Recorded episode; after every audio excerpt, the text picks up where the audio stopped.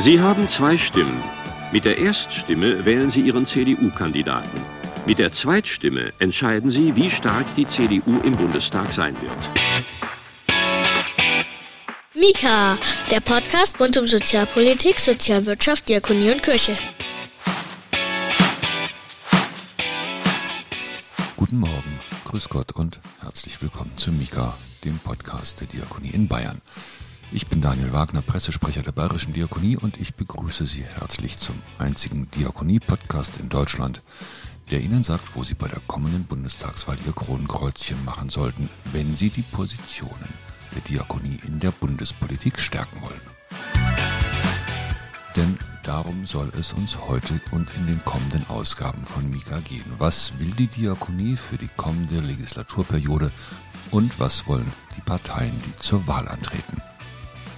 Und das ist die Grundlage für die kommenden Ausgaben. Die Diakonie Deutschland hat in sieben, zum Teil recht ausführlichen Papieren Schwerpunktthemen benannt und Forderungen formuliert. Und die wollen wir uns einmal näher ansehen. Abgleichen wollen wir sie mit den Wahlprogrammen der wichtigsten Parteien. Und das heißt in diesem Fall die Parteien, die bereits im Bundestag vertreten sind, sofern ihr Programm bereits vorliegt. Das äh, Team Todenhöfer, W20, der Dritte Weg oder auch die MLPD müssen darum leider, leider draußen bleiben. In der ersten Ausgabe, aufgezeichnet und produziert am 13. Juli 2021, soll es um ein Thema gehen, das eigentlich in jedem Bundestagswahlkampf seit 1995 eine Rolle spielt. Heute zu Gast bei Mika Heike Prestin, Referatsleitung Altenhilfe, Pflege, Hospiz bei der Diakonie Deutschland in Berlin. Am Telefon in Berlin bei unserem freundlichen Bundesverband begrüßen wir Heike Prestin, Referatsleitung Altenhilfe, Hospiz und Pflege. Willkommen bei Mika, Frau Prestin. Hallo, guten Tag. Frau Prestin, Sie haben zusammen mit acht weiteren KollegInnen die Anliegen der Diakonie Deutschland zu den Themenkomplexen Gesundheit, Rehabilitation und Pflege formuliert und es sind insgesamt, wenn wir uns nicht verzählt haben, zehn Punkte. Und da ist viel Schönes dabei, wie zum Beispiel der Vorschlag, die Verfügbarkeit von Alkohol als Instrument der Suchtprävention einzuschränken. Das haben wir vor 100 Jahren schon mal versucht, da hat es auch nicht so richtig funktioniert. Der umfangreichste Punkt, freilich, ist die Pflege und die Pflegeversicherung. Die Pflegeversicherung, ja. wenn ich mich jetzt nicht völlig verhaue, wurde 1995 eingeführt. Das ist jetzt Richtig. 26 Jahre her. Und dass da mal was getan werden muss, das ist ja klar.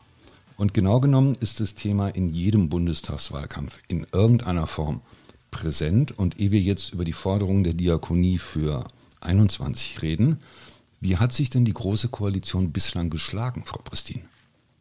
Ui, also tatsächlich hat sich die Große Koalition in Bezug auf die Pflege und Pflegeversicherung jetzt rückblickend nicht so optimal geschlagen. Da war schon viel Schönes dabei. Es ist leider einfach nicht viel Schönes dabei rausgekommen. Ähm, da ist sicherlich ein bisschen Corona dazwischen gekommen. Da ist viel nochmal sehr klar geworden, was Pflege bedeutet und wie wichtig Pflegekräfte, Pflege überhaupt und die Organisation von Pflege ist für die gesamte Bevölkerung, weil es einen ja doch zumindest über Umwege doch alle irgendwie betrifft. Also es ist jetzt nicht so, dass äh, man sehr weit davon entfernt ist, äh, vielleicht sogar selber irgendwann Pflege brauchen zu müssen, aber zumindest irgendjemand in der Familie oder im Freundesbekanntenkreis zu kennen, der oder die das braucht. Also es ist, es ist nichts, was jetzt irgendwie sehr weit weg ist. Und es betrifft inzwischen, wenn ich die Zahlen richtig im Kopf habe, 4,2 Millionen Menschen, ähm, die pflegebedürftig sind in Deutschland. Und ähm, die werden zu, also die, die werden ja mehr. Und äh, deswegen ist das einfach so ein Thema, wo man schon auch ähm, perspektivisch drauf achten muss. Und deswegen haben Sie total recht. Diese Pflegeversicherung, die 1995 mal eingeführt wurde, war damals eine gute Idee. Da sind auch echt richtig viele, also das war damals wirklich eine gute Reform. Es ist auch leider damals schon sehr viel nicht eingeführt worden, was eigentlich hätte eingeführt werden sollen. Und wir schustern einfach immer noch daran rum, was damals nicht passiert ist. Aber lassen Sie uns bitte trotzdem nochmal in den letzten ein oder zwei Legislaturperioden bleiben. Im Wahlprogramm der CDU mhm. von 2017 lese ich, mit einer umfassenden Reform der Pflegeversicherung haben wir Demenzkranken endlich einen gleichberechtigten Zugang zu allen Leistungen eröffnet und verstärken insbesondere die Unterstützung am Beginn einer Pflegebedürftigkeit. Wir erinnern uns, in der letzten Legislaturperiode wurde der Beitrag zur Pflegeversicherung erhöht. Dann hieß es als Ziel für die kommende, wir reden immer noch von 2017 und danach, wir möchten mhm. eine konzertierte Aktion Pflege. Das ist ja nun auch passiert. Man kann ja nun nicht sagen, dass die das gar nichts gemacht haben, oder? Ich meine, ein paar, paar Sachen ja. haben auch so richtig gründlich gar nicht funktioniert, aber ein paar Sachen waren doch mhm. so schlecht nicht. Oder mache ich mich jetzt hier zum Anwalt von Angela Merkel und Jens Spahn? Ähm, das wäre jetzt auch nicht so schlimm. Also ähm, das, äh, nein, es ist schon was passiert. Es ist leider diese grundlegende Reform ausgefallen. Und es ist passiert, und das, was Sie, was Sie ansprechen, ist total richtig. Ähm, Menschen mit demenziellen Erkrankungen haben tatsächlich jetzt einen viel besseren Zugang zu Pflegeleistung, als es vorher der Fall war. Auch da ist noch nicht alles optimal, aber da ist wirklich viel Verbesserung passiert. Es gibt auch tatsächlich diese Reform, dass die Pflege ganz grundsätzlich vom Kopf auf die Füße gestellt wurde, nämlich dass von dieser defizitorientierten Ansatz von diesem defizitorientierten Ansatz auf einen ressourcenorientierten Ansatz geguckt wird. Das ist was, was so pflegewissenschaftlich relevant ist oder auch für die Grundeinstellung, so dieses wir gucken, was die Leute können und nicht, was sie nicht mehr können. Und, äh, und wir unterstützen das, was sie können. Das dauert in der Regel ein bisschen länger. Und, ähm, und es gibt schon, diese konzertierte Aktion Pflege war super. Tatsächlich sind die Ergebnisse, die dabei rausgekommen sind, jetzt auch überschaubar. Also und das, was wir jetzt schlussendlich als Pflegereform präsentiert bekommen haben und was groß durch die Presse ging vor ein paar Wochen, ist am Ende, sind am Ende sehr wenig Verbesserungen. Und wir bräuchten für viele pflegebedürftige Menschen einfach viel, viel mehr Sicherheit, dass sie sich auf die, auf das Pflegesystem verlassen können. Und das ist an vielen Stellen einfach nicht so, sodass die Pflege nach wie vor, und das war vor der Reform 1995 so, und das war vor der Reform 2021 so, dass die Pflege zum Großteil von den Angehörigen und da in der Regel von den Frauen in der Familie übernommen wird. Und da müssten wir eigentlich schon mal zwei Schritte weiter sein. Genug zurückgeblickt, Frau Prestin. Schauen wir voraus. Und das ist jetzt Ihre Bühne. Ich rolle Ihnen jetzt den roten Teppich aus. Lassen Sie es raus. Ja? Die wichtigsten Punkte der Diakonie. Was wollen Sie oder was wollen wir? Wir gehören ja auch dazu. Was wollen Sie 2021 plus? Also, wir, wir wollen eine echte Pflegereform. Und wir haben schon 2019 dazu ein ziemlich umfangreiches Konzept vorgelegt. Da steht sehr viel Innovatives drin. Und wir sind damit auch nicht alleine. Wir sind damit zumindest in Gemeinschaft der anderen Wohlfahrtsverbände, einiger Parteien, einiger gewerkschaftlicher Organisationen oder anderer Verbände, Selbsthilfeorganisationen. Wir sind da eigentlich eine ziemlich große Gruppe, ähm, die vor allem fordern, dass die Eigenanteile der pflegebedürftigen Menschen begrenzt werden oder gedeckelt werden, sodass die Kosten, die einem entstehen, wenn man zum Beispiel in ein Pflegeheim geht oder ambulante Pflege in Anspruch nimmt, dass die überschaubar bleiben und dass die Leute wissen, was sie bezahlen müssen. Und es sind zurzeit, die Kosten steigen ja quasi monatlich und wir sind zurzeit bei durchschnittlich deutschlandweit 2000, über 2100 Euro Kosten für einen Pflegeheimplatz im Monat das überschreitet ja auch jede Durchschnittsrente. Also jetzt sicherlich müssen, gibt es viele Menschen, die wie bitte? Jetzt müssen wir, entschuldigen Sie, jetzt müssen wir mal ganz kurz einhaken für die wenigen Hörerinnen und Hörer von Mika, die das noch nicht so ganz auf dem Zettel haben. Das äh, System funktioniert so, die Pflegeversicherung zahlt einen Fixbeitrag und alles andere zahlen die Pflegebedürftigen und das gilt auch ja. für steigende Lohnkosten beispielsweise, genau. also in dem Augenblick, wo die Gehälter hochgehen, sagt die Pflegeversicherung, hm, naja, schauen wir mal, und so lange zahlt ihr, liebe Bewohner, selber, beziehungsweise der Sozialhilfeträger, wenn ihr es nicht könnt, oder die Angehörigen. Ja, also es ist schon so, dass die, genau, die Pflegeversicherung zahlt einen festen Teil und alles, was da, da drauf kommt, ähm, alle, alle Lohnsteigerungen zahlen die pflegebedürftigen Menschen selber, beziehungsweise halt ihre Familien oder die Sozialhilfeträger. Und das ist auch so ein Punkt, Sozialhilfeträger sagt sich immer so einfach, aber es ist natürlich für, für gerade, also für viele Menschen ist es total schwer, sich ähm, zu überwinden und zu sagen, ja, ich brauche da eine, eine Unterstützung vom Sozialamt. Also das, äh, das ist ein, ein großer Schritt, der sich politisch immer so einfach sagen lässt. Es gibt sehr viele, äh, die, die sagen, na ja, das muss man, das, dazu gibt es auch die Sozialhilfeträger, aber ähm, das ist für viele Menschen einfach eine große Demütigung und das ist auch der Anspruch von dem Konzept der Diakonie, dass wir diese Demütigung den Menschen ersparen wollen und dass wir ähm, für ein Sozialversicherungsnetz sorgen wollen, ähm, welches ermöglicht, dass Pflege, was ja einfach wirklich zum Leben dazugehört, ähm, so finanziert wird, dass man sich das leisten kann, beziehungsweise dass man weiß, was für Kosten auf einen zukommen und dass man dafür vielleicht auch sparen kann oder eine Versicherung abschließen kann oder so etwas. All das ist nicht möglich, solange diese Kosten quasi ähm, permanent ins Unendliche steigen können.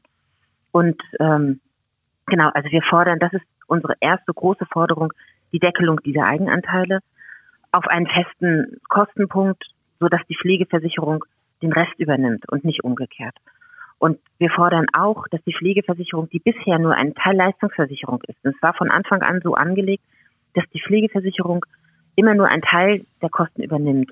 Und wir fordern, dass die Pflegeversicherung aber für eine bedarfsdeckende Versorgung zuständig sein muss. Das bedeutet, dass alle Kosten für das, was wirklich notwendig ist an Pflege. Und wie das entschieden wird, das, da kann man ein bisschen drüber reden. So dieses, wer entscheidet, was ist Pflegebedarf, das ist auch so ein, ähm, das ist so eine Frage, darüber kann man diskutieren. Aber die Pflegeversicherung muss diese Kosten übernehmen.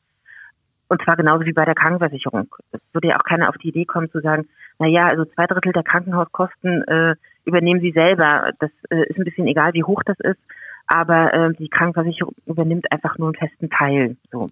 Nun, also ja, da, dann, dann, waren da Sie aber schon, dann waren Sie schon lange nicht mehr beim Zahnarzt. Ja, doch, beim Zahnarzt bin ich auch manchmal. Aber da habe ich zum Beispiel eine, da habe ich eine Zahnzusatzversicherung. Mit der kann ich diese Kosten zumindest mh, hm, so weit abmildern, dass es mir nicht ganz so doll wehtut. Und das geht bei der Pflege nicht, weil die Kosten einfach so exorbitant steigen, dass es keine Versicherung gibt, die mir diese Kosten absichert. Ein gutes Beispiel, ja. Und ähm, genau, das ist sehr wichtig. Und ansonsten haben wir sehr viele Modelle, die man, ähm, die man da umsetzen kann. Was aber noch wichtig ist, finde ich, ist der zweite große Punkt, ist bei allem, was man vorschlägt, wir brauchen mehr Personal, die Pflegekräfte müssen mehr verdienen, wir müssen pflegende Angehörige entlasten, kommt immer von der anderen Seite das Gegenargument, ja, aber das kostet doch dann. Also wir haben doch das Geld gar nicht. Und da haben wir tatsächlich ähm, mit diesem Konzept, was wir dort erarbeitet haben, auch ein Finanzkonzept entwickelt. Und wir haben das durchrechnen lassen von einem ziemlich bekannten äh, Gesundheitsökonom aus Bremen, das ist der Professor Rothgang.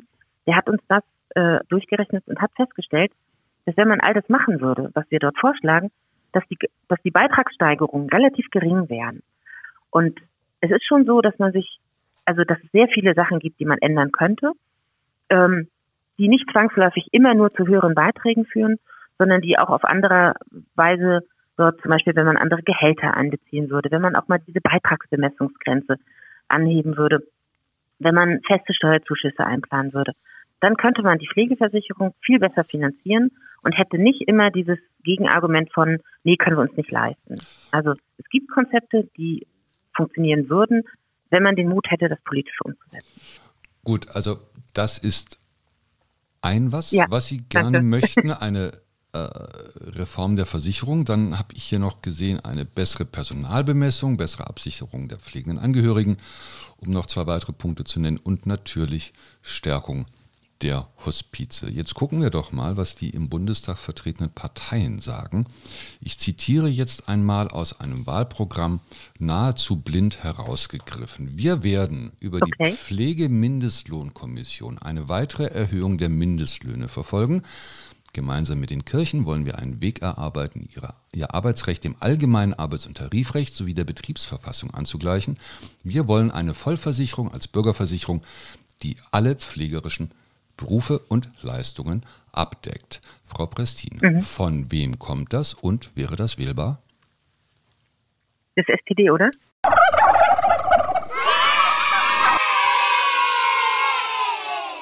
Die Kandidatin hat ihren ersten Truthahn gewonnen. Herzlichen Glückwunsch. Wählbar oder nicht? ja, Mensch. Also das ist schon wählbar. Das kommt unserem Konzept relativ nahe. Man darf ja an verschiedenen Stellen in der Bürgerversicherung nicht sagen, aber man muss schon sagen, dass vieles von dem, was wir vorschlagen, ähm, Ideen der Bürgerversicherung enthält, also oder Punkte der Bürgerversicherung enthält. Und das ist schon, wenn man dieses Bürgerversicherungskonzept durchdenkt, ähm, eine Idee, die relativ nah an das kommt, äh, was wir auch fordern. Und vieles, was die SPD fordert, jetzt in ihrem Wahlprogramm, im Übrigen auch in der vergangenen Legislaturperiode, ist sehr vernünftig. Ähm, wir haben auch immer unterstützt die Deckelung der Eigenanteile und den ähm, Aufbau von Pflegepersonal. Es hat nur halt nicht so richtig gut funktioniert. Also das, was sie durchgesetzt haben am Ende, ist die Tarifbindung für die ähm, für die Pflegekräfte. Ähm, das ist, glaube ich, auch wirklich ein wichtiger Schritt, zu sagen, wir finanzieren nur noch Pflegeeinrichtungen, die ihre Pflege, die ihre Angestellten nach Tarif bezahlen, damit dieses Lohndumping endlich aufhören kann. Also ähm, es gibt wirklich ja Leute, die mit den Einrichtungen von Pflege, also Pflegeeinrichtungen sehr, sehr viel Geld verdienen und das passiert in der Regel auf den Kosten der Gehälter der Pflegekräfte. Aber da ist sehr viel auch einfach nicht passiert. Und deswegen ist so ein bisschen die Frage, das Konzept ist gut, aber wie glaubwürdig ist das, wenn es das Konzept von einer Regierungspartei auch schon in den letzten vier oder acht Jahren war? Ähm, kleiner Disclaimer am Rande, liebe Hörerinnen und Hörer von Mika, das ist keine Wahlempfehlung, auf gar keinen Fall. Ähm, kleine Bemerkung am Rande. Die Arbeitsrechtler nicht nur in ihrem Hause werden natürlich jubeln, wenn die SPD gemeinsam mit den Kirchen das Arbeitsrecht der Betriebsverfassung angleichen möchte. Aber das nur nebenbei bemerkt. Nächstes Zitat, Frau Christine. Wir wollen die Trägervielfalt in der Pflege als Ausdruck einer pluralen Gesellschaft stärken. Auch hier erhoffen wir uns vom Wettbewerb bessere Angebote. Betriebliche Pflegezusatzversicherungen sorgen dafür, dass Menschen das Pflegerisiko im Alter zusätzlich wirksam absichern können. Wir werden prüfen, wie wir das Instrument der betrieblichen Pflegezusatzversicherung stärken und staatlich fördern können. Von wem stammt's und ist es wählbar? Das ist FDP, oder? Ach, da geht er hin, der Truthahn. Nein. Nicht? Nein. Ach Mensch, dann war es die CDU. Ja. Mhm. oh, klang schon sehr nach FDP. Es klang Aber sehr ja, nach FDP, in der auch. Tat, ja. Ja, ähm, also wenn man das möchte, kann man das wählen. Ne? Also das ist jetzt nicht, ähm, es ist ja auch nichts völlig weltfremdes. Es ist halt einfach nur die andere Seite unserer Forderungen. Also das, äh, das, was wir fordern, ist halt tatsächlich eher die ähm, solidarische Umverteilung innerhalb der mh, ähm, innerhalb der Bevölkerung und das andere ist, ähm, wir fördern die, die sowieso schon sehr viel Geld haben. Also Nee, aber die, den, den, den, noch- den Aspekt der Ja. Pflegezusatzversicherung haben Sie doch vorhin selber noch erwähnt. Den habe ich erwähnt, aber das funktioniert eben nur, erstaunlicherweise, wenn man diese Eigenanteile deckeln würde, um diese Kosten dann auch kalkulieren zu können. Und das ist Ihnen eigentlich schon bewusst. Und das, was Sie jetzt gemacht haben mit dieser Mini-Pflegereform, ist, dass Sie die Eigenanteile nicht gedeckelt haben, sondern Sie haben sie begrenzt. Und das führt aber weiter dazu, dass es trotzdem alle Kosten umgelegt werden. Und dass, dass die weiter steigen und dass man die nicht versichern kann in dem Sinne. Aber ähm, die Forderung nach einer betrieblichen Pflegeversicherung zum Beispiel, die gibt es immer wieder. Es gab ja auch diese Ideen mit, gibt es glaube ich auch immer noch, diese Pflegebar, Versicherungssachen. Und das funktioniert alles nicht, ähm, wenn diese Kosten so unkalkulierbar steigen. Und das heißt, man müsste da sehr radikal auch mal sagen, ähm, also umsetzbar ist das nur, wenn man sagt, okay, hier, das, äh, das ist die Höhe der Kosten und dann können wir das auch versichern. Also ich halte es für ein bisschen unrealistisch, was da quasi, ähm, was da vorgeschlagen wird. Aber und ich glaube, dass es am Ende für diejenigen, die betroffen sind, nämlich ähm, diejenigen, die zu Hause ihre Angehörigen pflegen, am Ende nicht so viel bringt. Also Okay, liebe CDU, gesagt, CSU, wir, wir, wir merken, der Teufel liegt im Detail und fragt lieber bei der Diakonie nach, ehe ihr sowas ins Wahlprogramm schreibt. Nächste Frage. Mit einer, und jetzt kommen die lustigen Ausdrücke nach dem äh, guten Kita-Gesetz und dem fröhlichen Hospiz-Lebensende-Gesetz, kommt jetzt die doppelte Pflegegarantie. Mit der wollen wir die Eigenanteile schnell senken und dauerhaft deckeln. Die Pflegeversicherung soll alle über diesen Beitrag hinausgehenden Kosten für eine bedarfsgerechte Pflege tragen. Mit einer solidarischen Pflegebürgerinnenversicherung wollen wir dafür sorgen, dass sich alle Beteiligten und so weiter und so fort. Von wem stammt's? Wählbar oder nicht? das sind die Grünen. Ja, das ist das Wording, ne? Also Pflegebürgerinnenversicherung, da ist es klar, wo das herkommt. Aber unabhängig davon. Achso, das machen die Linken auch, glaube ich. Aber, ja, die Linken sind hier ähm, noch nicht dabei, weil deren Wahlprogramm noch nicht offiziell ist. Das fehlt noch. Also die Garantie haben sie, die Linken Ah, ja. sind nicht dabei. Okay. Nee, das sind die Grünen. Äh, ich kenne das, weil die wirklich diese doppelte Pflege, dieses Wording haben. Und ähm, das kommt unserem Konzept relativ nah. Also wenn man die Konzepte nebeneinander legt, dann muss man sagen, dass das quasi das ist, was bei uns am nächsten ist. Und auch da muss man sagen, kann man gut machen, wenn man halt in der Opposition ist. Also da kann man auch schöne Sachen fordern. Test ist dann immer wirklich Regierungsfähigkeit. Also und ähm, das ich gebe keine Wahlempfehlung ab. Das äh, das ist das Konzept, was unseren am nächsten kommt. Das kann man so sagen. Aber inwieweit das dann am Ende umgesetzt wird und Politik lebt ja nicht nur davon, was im Wahlprogramm steht, sondern das, was am Ende draus gemacht wird. Deswegen würde ich mich mit ganz konkreten Wahlentscheidungen, also Wahlempfehlungen sehr zurückhalten, weil es schon sehr darauf ankommt, wie es umgesetzt wird. Nein, nein, wir sprechen auch nicht über Wahlempfehlungen, sondern wir sprechen über, über Konzepte und über Deckungsgleichheit. Ja, ähm, ja das, das ja. nächste Programm. Wir fordern eine leistungsgerechte Bezahlung der Pflegekräfte über ein Flächen- Tarifvertrag, Vorfahrt für häusliche Pflege und die Zusammenlegung von Pflege- und Krankenversicherung, um häufig auftretende Schnittstellenprobleme von Pflegebedürftigen, die gleichzeitig häufig auch multimorbid sind, zu vermeiden. Das ist jetzt für die das Profis. Das ist ja nur noch FDP übrig, oder? Nein. Das ist die AfD? Ja, Mika macht sich auch manchmal die Finger schmutzig. Ja, das ist die AfD. Uiui. Ja, das ist, äh, also tatsächlich beruhigt es mich fast ein bisschen, dass es nicht die FDP ist, weil das, ähm, das ist schon sehr wenig, ne? Also. Also es mag okay. sein, dass ich etwas übersehen habe, das gestehe ich nee, gerne zu. Also wenn jetzt morgen die Frau mhm. Steiner Ebene aus München anruft und sagt, Mika, was hast du getan? Wir lassen uns gerne korrigieren, sollte die AfD mehr zum Thema Pflege sagen. Wir haben nichts mhm. gefunden, auch nicht die Vorfahrt für inländische Pflegekräfte, die wir Ihnen unterstellt haben. Also was sagen Sie dazu? Das ist blass.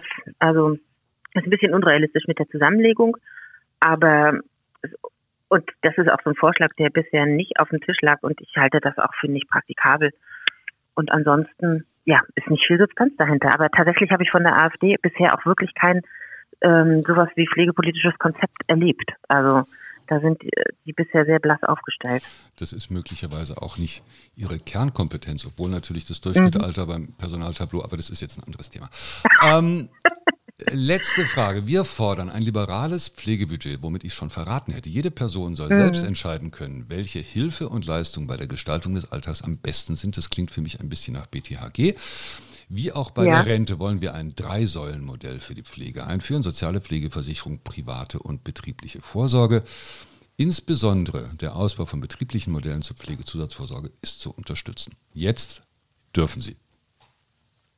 Das ist dann FDP. Endlich, endlich ist es die FDP. Endlich. Ja, aber Sie haben sich wirklich verraten, ja.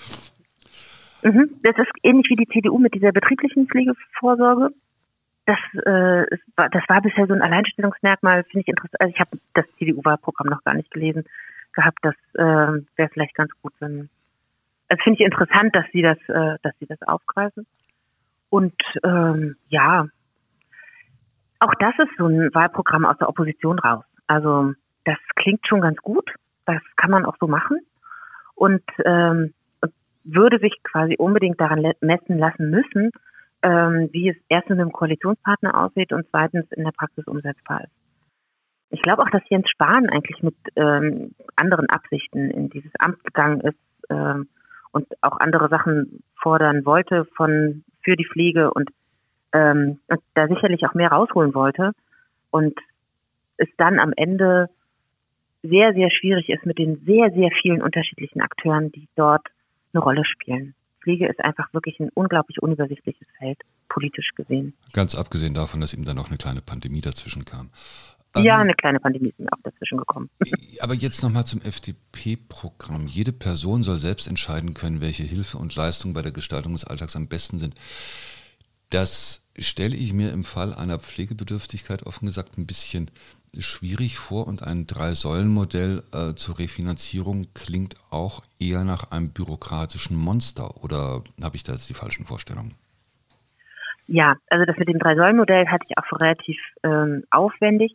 Das mit der, mit der freien Entscheidung ist etwas, was wir eigentlich fordern. Also es ist schon so, dass auch pflegebedürftige alte Menschen selbst entscheiden können sollten, wo und wie sie versorgt werden wollen. Das ist immer, das ist im Grunde fallen pflegebedürftige Menschen auch unter die Behindertenrechtskonvention. Das wird in Deutschland bisher einfach nicht beachtet. Also diese, auch diese ganzen, ähm, alle Regelungen, die Teilhabe und so ermöglichen sollen, müssten eigentlich für pflegebedürftige Menschen genauso gelten für, wie für Menschen mit Behinderung. Und, ähm, und deswegen haben sie auch quasi ein, ein Wahlrecht ähm, zu entscheiden, werden sie zu Hause versorgt, in welchem Pflegeheim möchten sie versorgt werden. Und das führt an manchen Stellen ja zu solchen schlimmen Auswüchsen wie diese 24-Stunden-Betreuungskräfte, die aus Osteuropa in illegaler Art und Weise in deutschen Haushalten beschäftigt werden. Also auch das hat damit zu tun, dass viele Leute sagen, nee, ich will aber. Das finde ich ist so ein, so ein Punkt, wo man ganz klar sagen muss, nee, geht aber nicht. Also dass ähm, man kann wirklich nicht die eine die die äh, die einen Bedürfnisse mit der Verletzung von Menschenrechten auf der anderen Seite quasi erledigen und ähm, da muss, glaube ich, sehr deutlich was passieren. Aber auf der anderen Seite finde ich schon, dass auch pflegebedürftige Menschen äh, in die Lage versetzt werden müssen, ihre Entscheidung selbst zu fällen. Und das passiert oft nicht. Frau ja. Pressin, ich bedanke mich ganz herzlich. Sie haben uns einen Einblick gegeben und ähm, haben uns klar gemacht, ich sage nochmal nicht, wen ich wählen soll, wenn ich äh, eine gute Zukunft für die Pflege haben möchte, aber Sie haben uns klar gemacht, welche parteipolitischen Positionen mit dem Konzept der Diakonie Deutschland am ehesten kompatibel sind. Wenn Sie, liebe Hörerinnen und Hörer, die Konzepte nachlesen möchten, alles finden Sie in den Show Notes verlinkt. Natürlich auch die Wahlprogramme der im Bundestag vertretenen Parteien, über die wir heute gesprochen haben, sofern sie schon freigegeben und online gestellt sind. Für das Parteiprogramm der Linken ist das im Augenblick noch nicht der Fall. So viel zur Ehrenrettung. Frau Prestin, ganz herzlichen Dank für das Gespräch, für Ihre Zeit. Ich wünsche Ihnen alles Gute nach Berlin und viel Erfolg bei der Durchsetzung der äh, zehn Punkte aus Ihrem Fachbereich jetzt bei der Bundestagswahl. Vielen Dank. Vielen Dank für das Gespräch und die Möglichkeit, das ähm, hier vorstellen zu können. Jetzt gibt es Häppchen.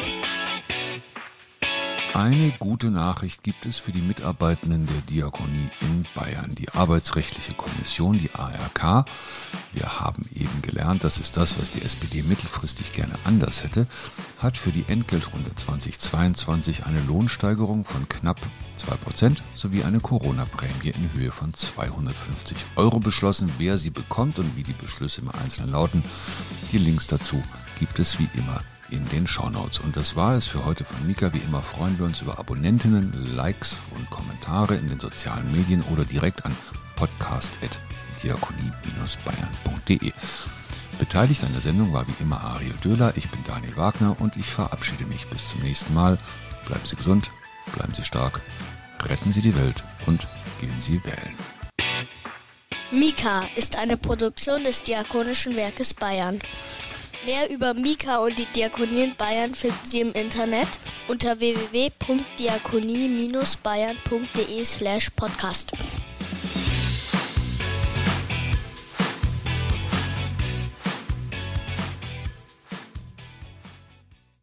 Es geht wieder aufwärts mit Deutschland.